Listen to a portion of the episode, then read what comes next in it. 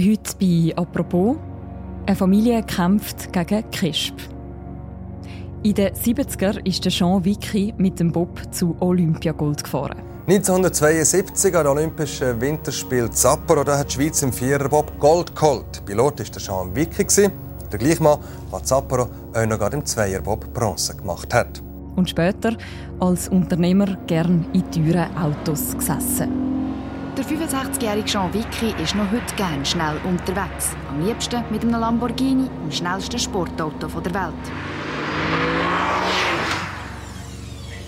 Jean Vicky, was ist die Faszination von diesem Schlitten? Faszination ist Geschwindigkeit. Als Automechaniker liebe ich das und es ist ähnlich wie beim Bob.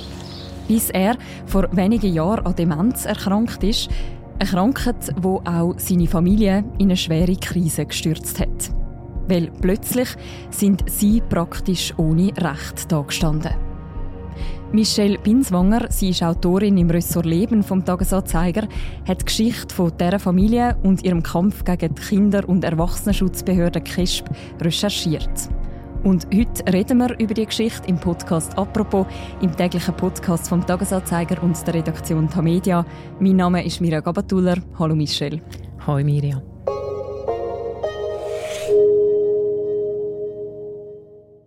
Michel, stell uns doch als erstes Mal den Jean Vicky vor. Ja, der Jean Vicky ist im Wallis der Nachkriegsjahre aufgewachsen, also unter ganz ärmlichen Bedingungen. Die Mutter war alleinerziehend, der Vater gestorben im Krieg und er hat eigentlich immer den Traum gehabt, dass er die große weite Welt raus will.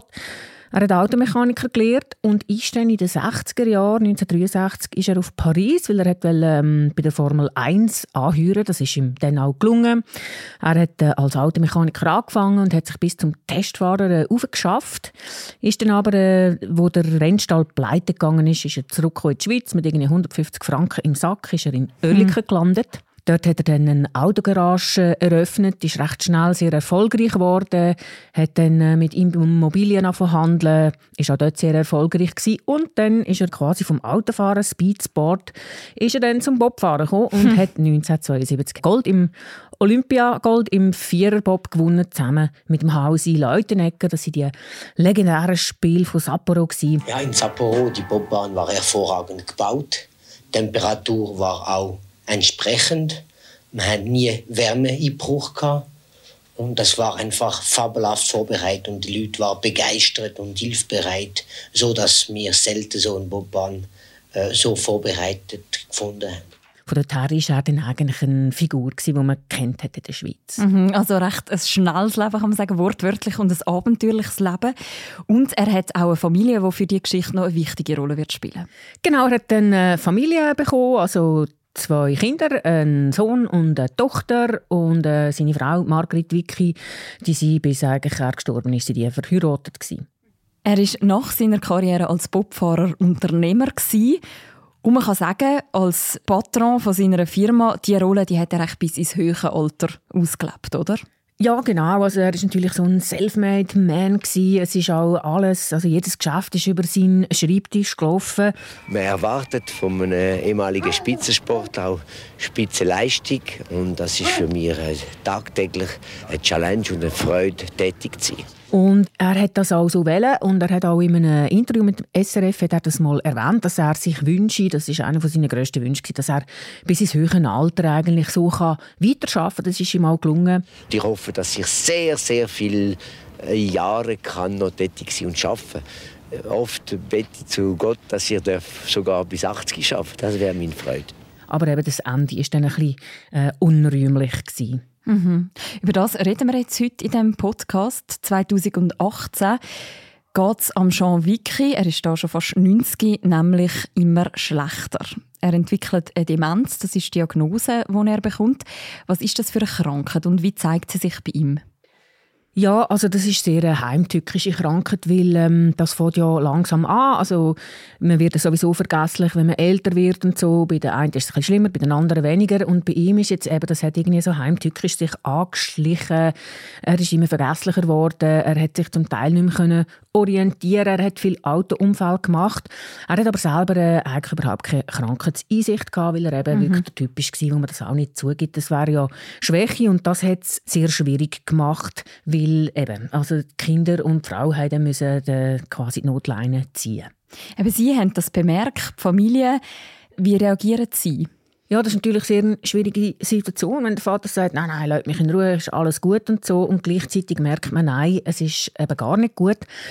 Die Kinder haben dann äh, im 20, glaube im Herbst 20, haben die zum ersten Mal bei der Crespe gesagt, ja, man müsste da schauen. Und im 22 ist es dann so wie gewesen, also ist immer eben, sie wiederholt zu Unfall gekommen, bis dann im Februar äh, die Kinder gesagt haben, so, jetzt ist Zeit, den Vorsorgeauftrag, den sie schon im 2018 eingerichtet haben, dass man den validiert. Also, dass man sagt, die Vorsorgebeauftragte tut jetzt das Geschäft vom Vater übernehmen.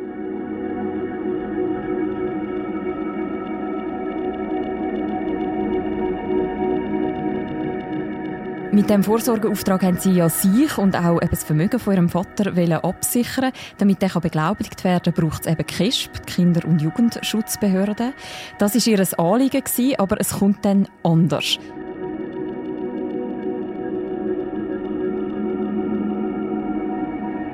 Was jetzt passiert, das hat ihr alles der Sohn erzählt, der Alain Vicky.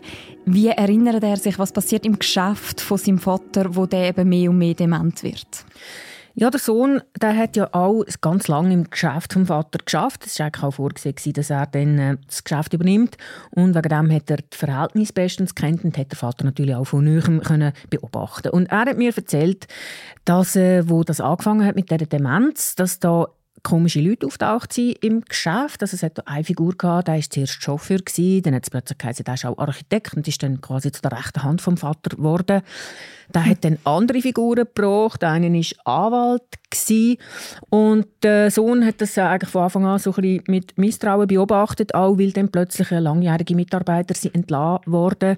Und vor allem hat er gemerkt, dass die neuen Berater, die sich so um seinen Vater kümmern, dass die ihn auch gegen ihn aufhetzen, also dass die ihm einreden, er, der Sohn, will sich am Vermögen vom Vater bereichern. Und er hat mir immer gesagt, also der Vater ist quasi geschwächt gewesen, der ist krank gewesen und die Leute, die wollen die Krankheit ausnutzen. Und da hat er natürlich dann versucht, Alarm zu schlagen. Und Alarm geschlagen hat er wiederum bei der KESP? Genau, also die Familie hat im Jahr 2018, wo der Vater noch gesund war, einen Vorsorgeauftrag erstellt. Das bedeutet ja, äh, dass man die Person bestimmt, wo der Vater soll rechtlich vertreten in verschiedenen Hinsichten. Und das ist notariell beglaubigt, also alles äh, gut mit dem Vorsorgeauftrag, aber eben dann muss der validiert werden und dort kommt KESB ins Spiel. Und sie haben das gemacht im Februar 2022, haben sie gesagt, jetzt ist es soweit, oder? Der Vorsorgeauftrag muss validiert werden. Und ja, dann äh, ist eigentlich die Frau von Jean Vicky vorgesehen, gewesen, dass die das übernehmen sollte. Aber KESB hat dann äh, anders entschieden. In der Regel wird ja bei Personen, die nicht mehr selber entscheiden können, wie zum Beispiel Jean Vicky aufgrund von seiner Demenz, jemand eingesetzt, der die Interessen vertreten soll. Wer wird dann normalerweise für diese Rolle gewählt? Ja, die meisten Familien wünschen sich natürlich, dass das in der Familie bleibt. Ähm, häufig wird dann eben zum Beispiel eine Ehefrau oder ähm, die Kinder werden für diese Position eingesetzt.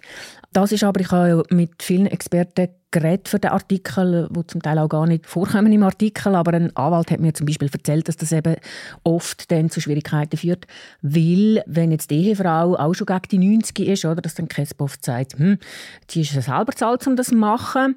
Und bei den Kindern äh, kommt oft das Argument, dass familiäre Konflikte würden bestehen, was ja man weiß in Erbsachen kann vorkommen. Und eben darum ist wegen dem Vorsorgeauftrag ist es eben sehr gut, dass man sich das gut überlegt, dass man vielleicht auch mit einem Anwalt noch redet, wenn man so einen einrichtet, dass eben genau das nicht passiert, was jetzt beim Jean Vicky passiert ist.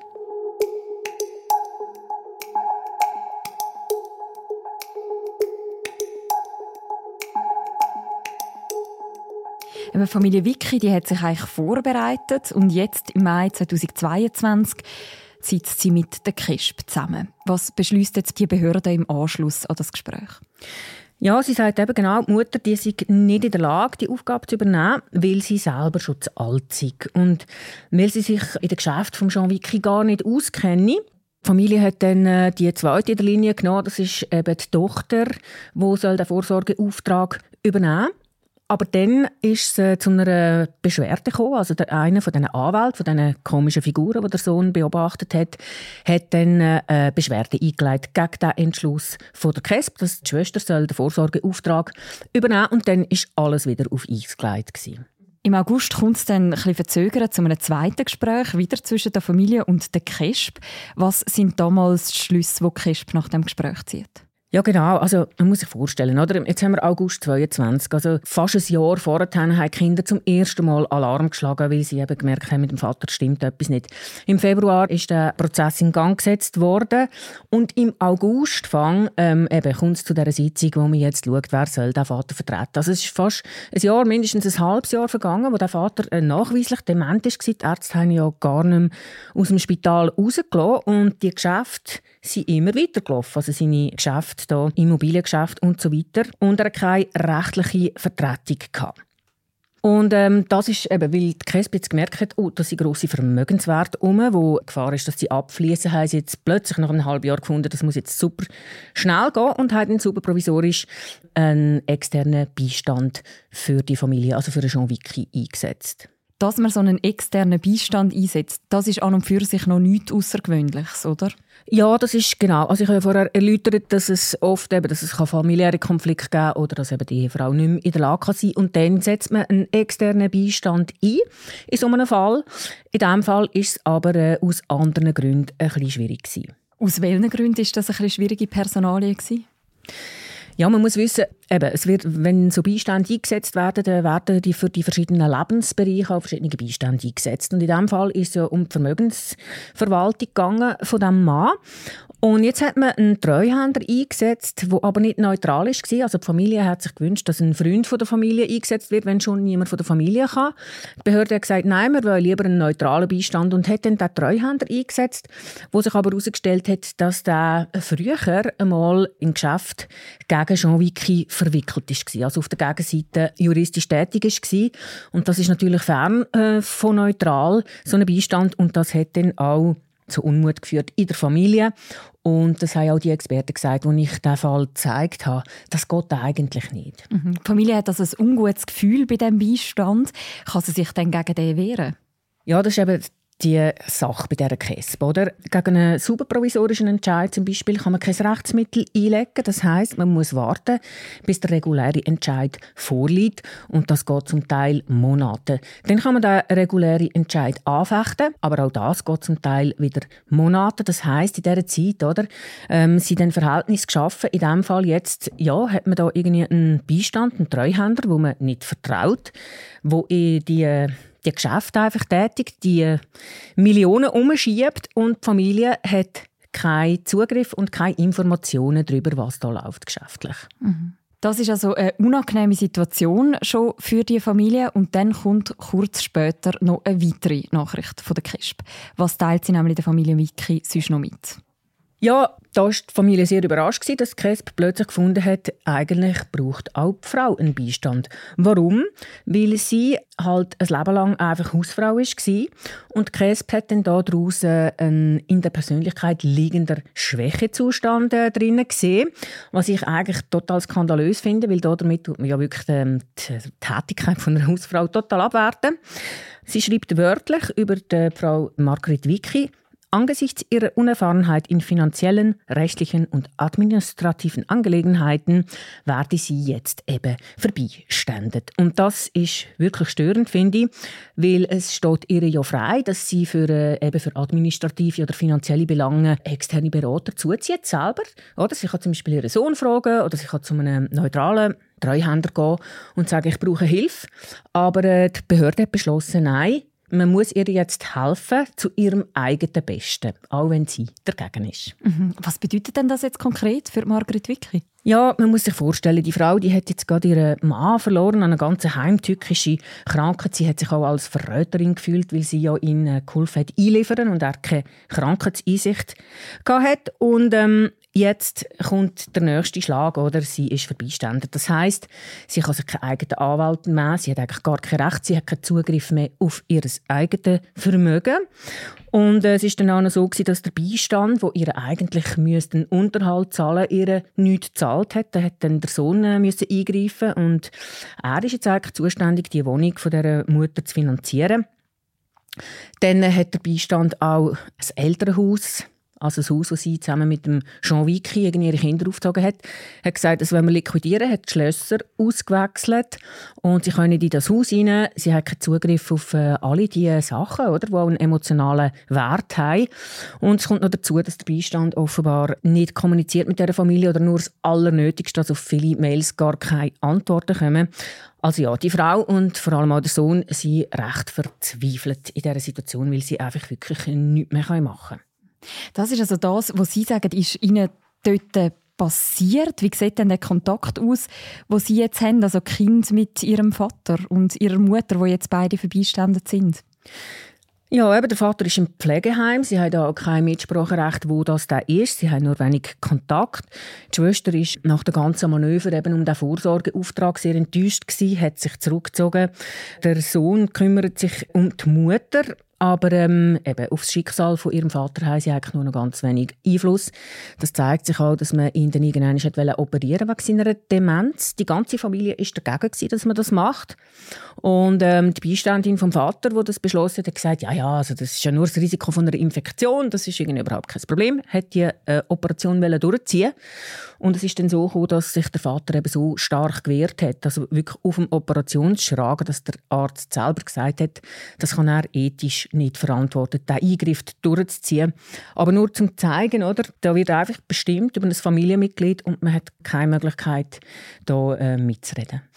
Drei Vierteljahr später ist dann der Jean Vicky an seiner Demenz verstorben. Und auch da, also man hat äh, am Sohn nicht einmal einen Totenschein äh, um, ausgestellt, den er auch verlangt hat. Und äh, ja, man hat ihn da wirklich in der Luft hängen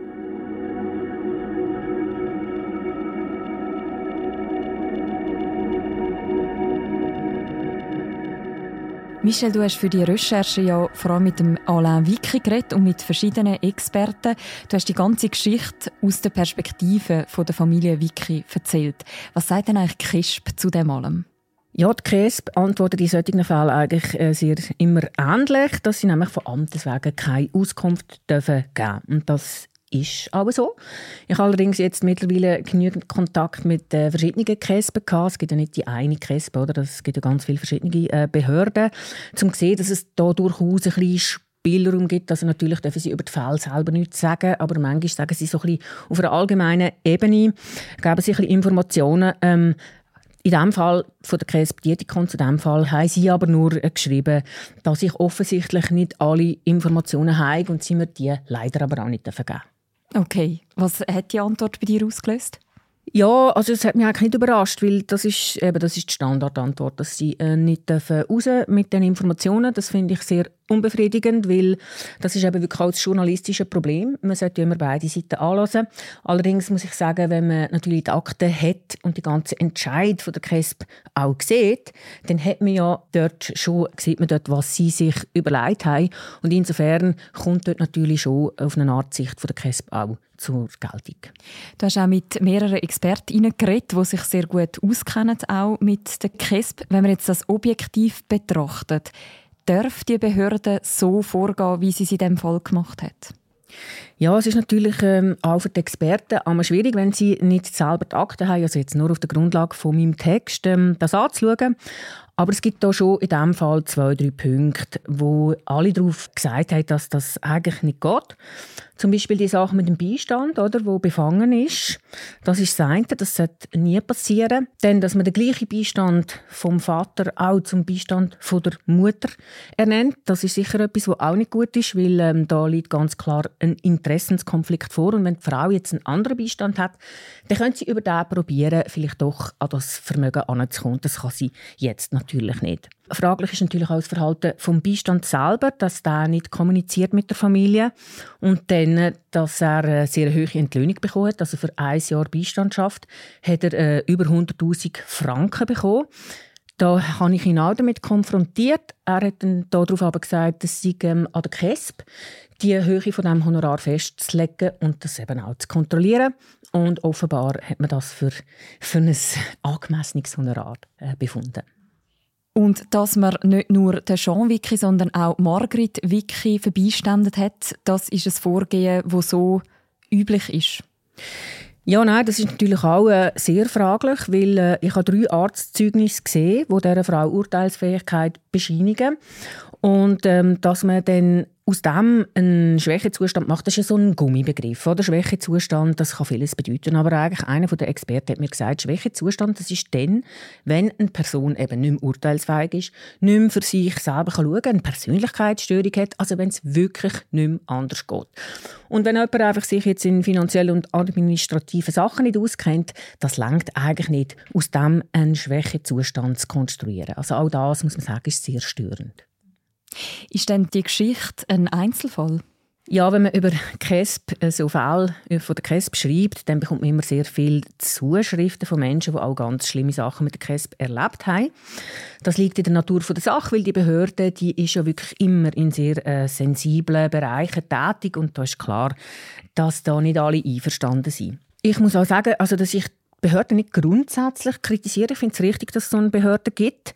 Aber ich bin überzeugt, dass man strukturell noch einiges könnte verbessern und müsste verbessern. Aber sagt im Artikel, jeder Terrorist äh, bekommt einen Straftätiger zur Seite gestellt.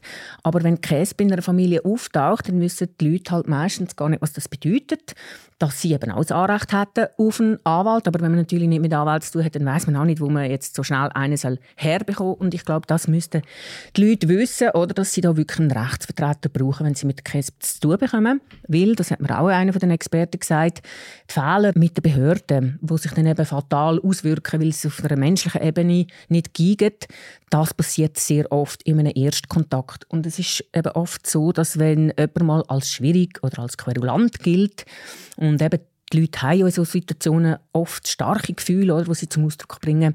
Und wenn man dort mal abgeschrieben ist als ein schwieriger Typ, dann ist es fast nicht möglich, dort rauszukommen.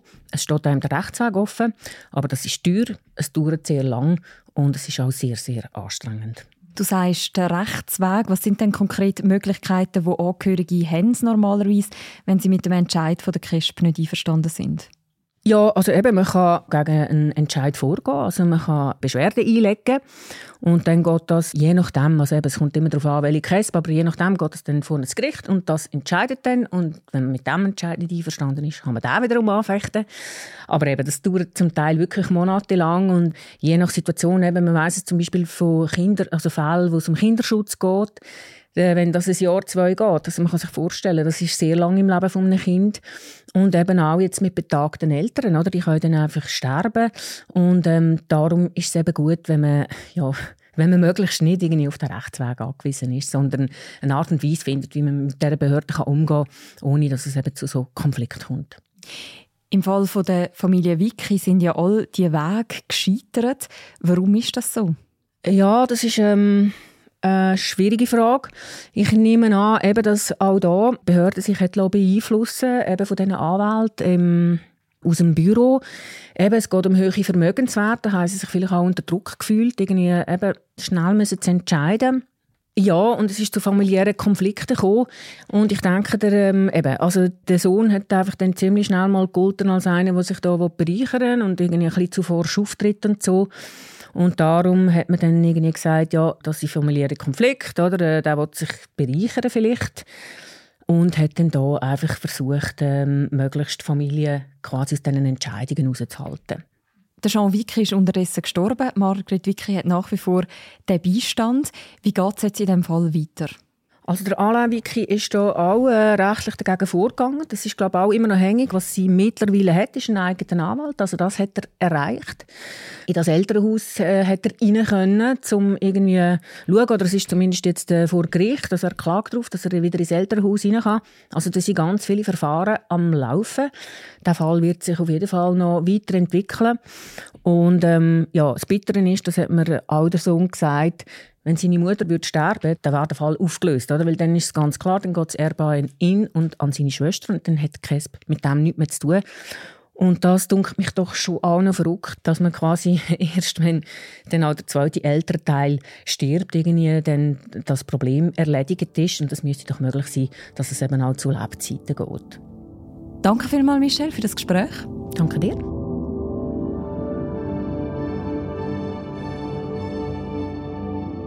Wer noch die ganze Geschichte möchte nachlesen von der Familie Vicky, der kann das machen. Bei uns auf der Webseite und in der App findet man noch die ganze ausführliche Recherche von Michelle Binswanger. Wir verlinken die auch noch im Beschreib zu deren Episode. Und das war die heutige Folge vom Podcast «Apropos».